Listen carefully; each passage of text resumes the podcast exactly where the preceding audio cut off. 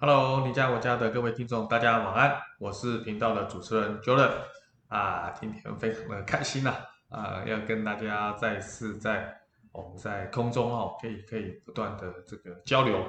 那虽然我的这个年纪比较稍微长一点哈，用的词句呢可能会是比较老一点哈，但是我想带给大家的是比较专业的，而且是比较啊清晰易懂的。一些有关室内设计啊、装修、装潢的一些啊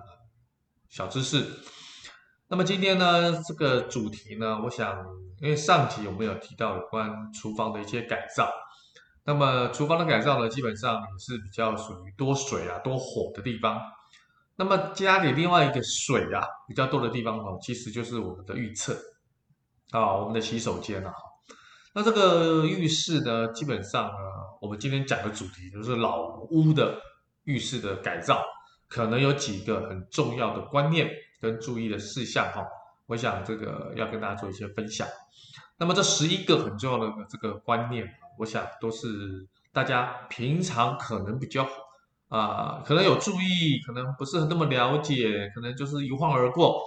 那今天把它总整理一下，让大家了解一下。我们改造这个，尤其是老屋了，改造这个浴室哈，我们大概要怎么样进行哈？还有那个这个么怎么样可以让自己能够啊、非常清楚知道安全性、美观性、实用性都可以达到自己的一个目标哈。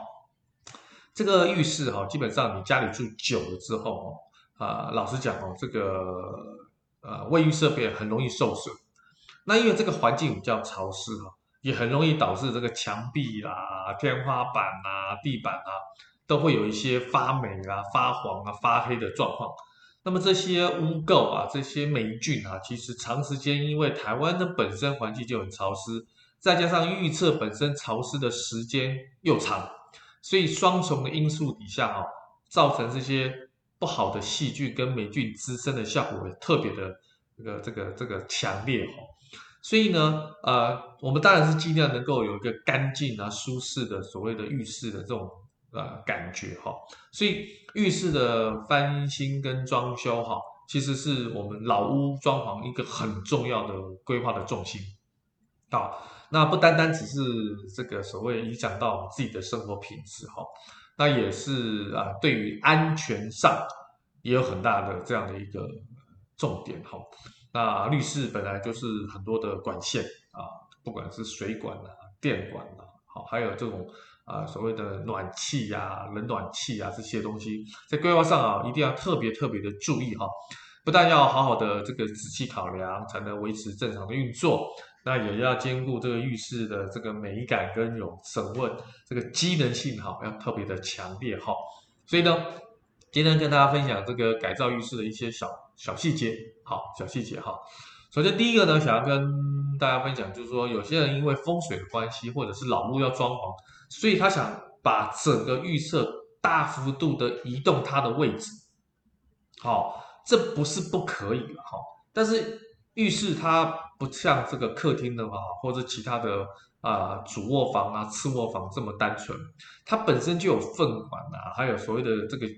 给这个水管啊，还有排水管啊，啊这些啊线路的汇集哈，所以它蛮复杂的啊。那如果说你真的要位移这个预测，是因为风水的关系，或者是你本身习惯的关系，或者是你空间要把它整个从三房变两房，或者是你有特殊的一些使用的一些啊这个方式的话，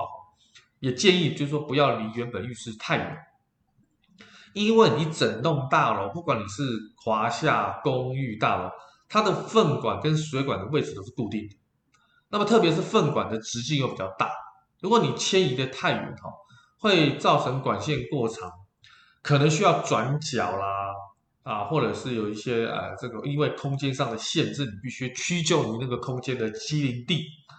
所以呢会导致这个给水跟泄水的不顺。那你不顺就会什么？会堵塞。那堵塞就会什么？就会有破裂啦，或渗漏这种 疑虑啊。不但是影响到自己的生活品质，还会影响到楼下邻居的客厅或卧室。而且这个时候的，因为你发生这样的风险几率很高，所以你之后你可能要花费更多的时间跟预算，才能加以修复，甚至会衍生赔偿的问题。我觉得有点得不偿失哈。所以如果说你要更换浴室的位置的话，一定要跟设计师非常仔细而且非常讲究的讨论，好，才可以做最后的定夺哈。那么第二个就是说，一般哈，现在因为这个台湾的住宅面积非常的密度很高哈，所以呢，基本上如果说你的这个预测是没有窗户，有窗户当然最好，有通风嘛哈，啊有效果。但是如果说你没有通风的浴室的话，这种屋型现在特别多。那你要为了提升浴室的干燥性跟舒适性的话，其实真的要装一台这个冷暖的抽风机啊，好送风机的哈。那这个安排这个风管哈，但一定切记一定要把它安排好，否则你这个这个风要排到哪里去？好，当然这个如果可以排到室外区域最好，但是如果没有对外穿，真的是要呃规划到这个管道间哈。那管子周围要确实封闭，免得送风出去又送回来。那等于是根本没有做好这样的一个啊受风的动作哈。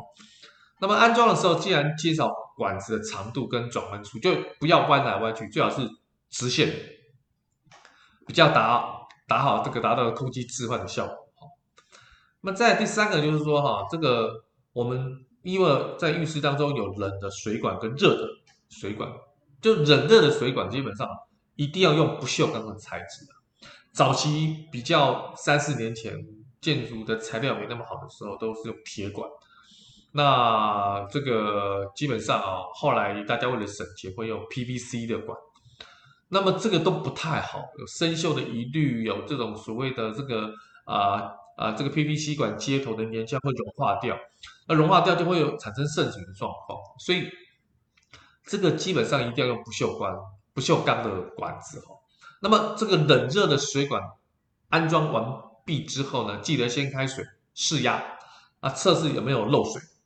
那么等确定正常的冷热出水量之后呢，才能继续做后续的泥作跟贴瓷砖的工程。不要急，预测千万不要急，做好了，别人说做好了发上发现无法正常出血出水哈，那么还要重这个打掉重做，非常耗时又浪费钱。所以啊，这个部分要特别的小心哈。那么在第四个就是说排水系统要做好，也要测试，跟这个冷热出水管一样，就是说浴室的排水施作完毕之后，要先测试能不能正常的排泄，要确定排水的正常，才能做后续的施工。那么这个后续的施工呢，要全程的覆盖遮掩，免得要掉进一些碎石杂物啊，又把排水管给堵塞住。啊，堵塞住。那么第五个就是说，淋浴区的防水措施一定要做。哦，这个我想不用多说，大家大概也知道。哦，大概也知道哈。我们要做这个浴室的改造，基本上，接啊、呃，这个一定要做好全套。好，现在很多的早期的这个屋子里面都有浴缸，但是现在大家比较习惯用淋浴。那么浴缸拿掉之后呢，这个。墙壁的空白处，就是之前浴缸的空白处啊，你一定要重新铺设瓷砖嘛。所以你一定要做所谓的防水层，因为你在浴缸拆除的过程当中，你已经破坏了完整的防水层，所以为了避免以后这个隔墙发生壁癌，就是必须要重新施作，那么全面防堵漏水跟渗水的状况。好。那么这个淋浴间哦，这个淋浴间基本上跟干区哦，最好要有五公分跟十公分的高的防水的蹲座，啊，就好像类似那个门槛哈，不要让洗澡水哈整个流到浴室湿哒哒的，要确保浴室的干爽跟清洁，也就是我们之前所提到的干湿分离啦，好，干湿分离哈。再来第二个就是浴室的门板也要做好防水跟防潮，你墙壁都做好的防水层的保护。那么你浴室的门板也要避免水汽的侵害，所以浴室的门板跟一般主卧室或者次卧室的门板其实是不太一样的，啊，是不太一样的。好，所以基本上哈，这些门板也最好是可以啊，这个立站在人造石的门槛。那当然你预算够一点，你可以用大理石的门槛。好，所以基本上如果说你在清洁浴室、在洗涤这个浴室的时候，也不会因为让门的下半部进到水而潮湿腐烂。好，当然浴室的门也很多人也是用木纹贴皮的。好，但是你表层可以再刷上透明的保护漆，来强化隔水防潮的作用。如果你是很喜欢用，很喜欢你的这个大门木门哈，就是说你的浴室门是用这种啊、呃、有的木纹的感觉，好不好？那防水还是要做，防水还要做。在第七个就是说哈，瓷砖的铺设哈，不但要好看，也要好保养。很多人只因为好看，但是不好保保养。好，所以如果你浴室是铺设白色的这个所谓的马克砖，好，虽然填缝看起来都是白色，可是看起来当然很好看啊。刚开始刚装潢完的时候一定很漂亮，但是你时间久就会发现受潮后容易产生滋。这些滋生这个霉菌而发黄，它没办法长久这个美观嘛，维持这个长久的美观，所以我们都建议哈，可以采用比较灰色，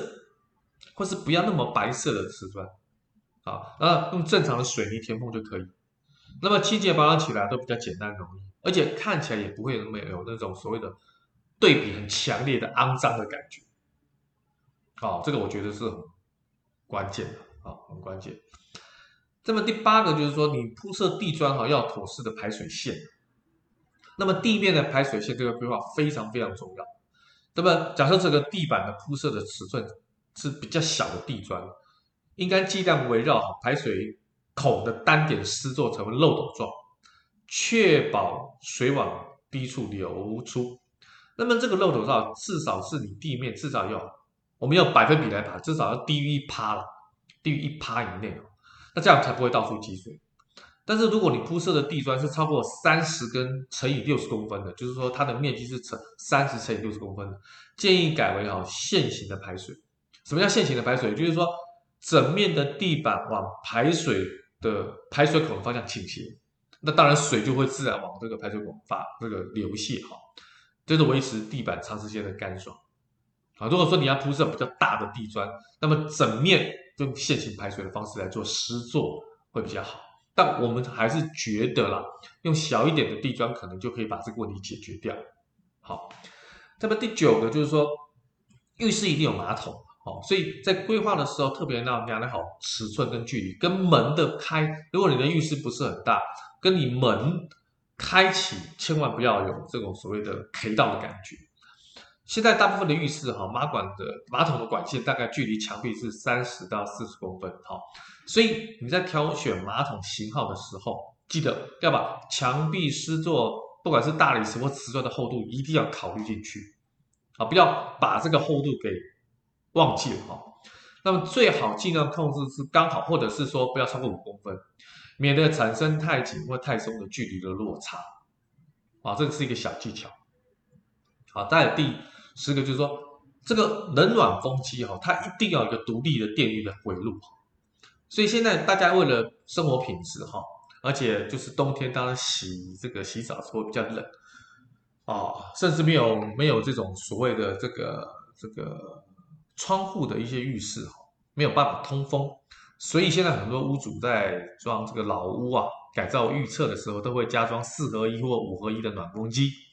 但是暖风机其实是蛮耗电。所以要配一个独立的回路，不要跟其他的电器共用电源，才不会发生跳电的状况。好，所以啊，暖风机的位置呢，正好也是安装在所谓的浴室的中间，要跳过灯跟梁的位置。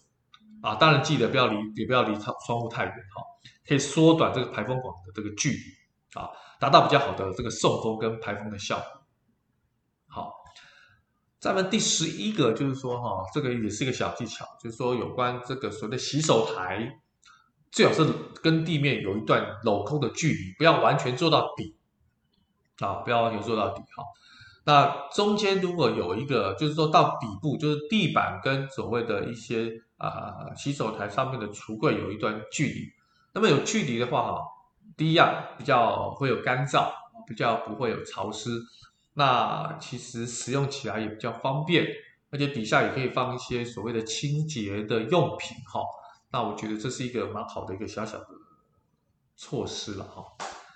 那么，我想这十一个小技巧呢，我想就是要跟大家分享，就是如何在在老屋改造预测的时候，大家可能需要注意的一些事项。那这些事项你就可以稍微做一下功课，然后跟你的设计师或者是同包的师傅能够仔细的沟通。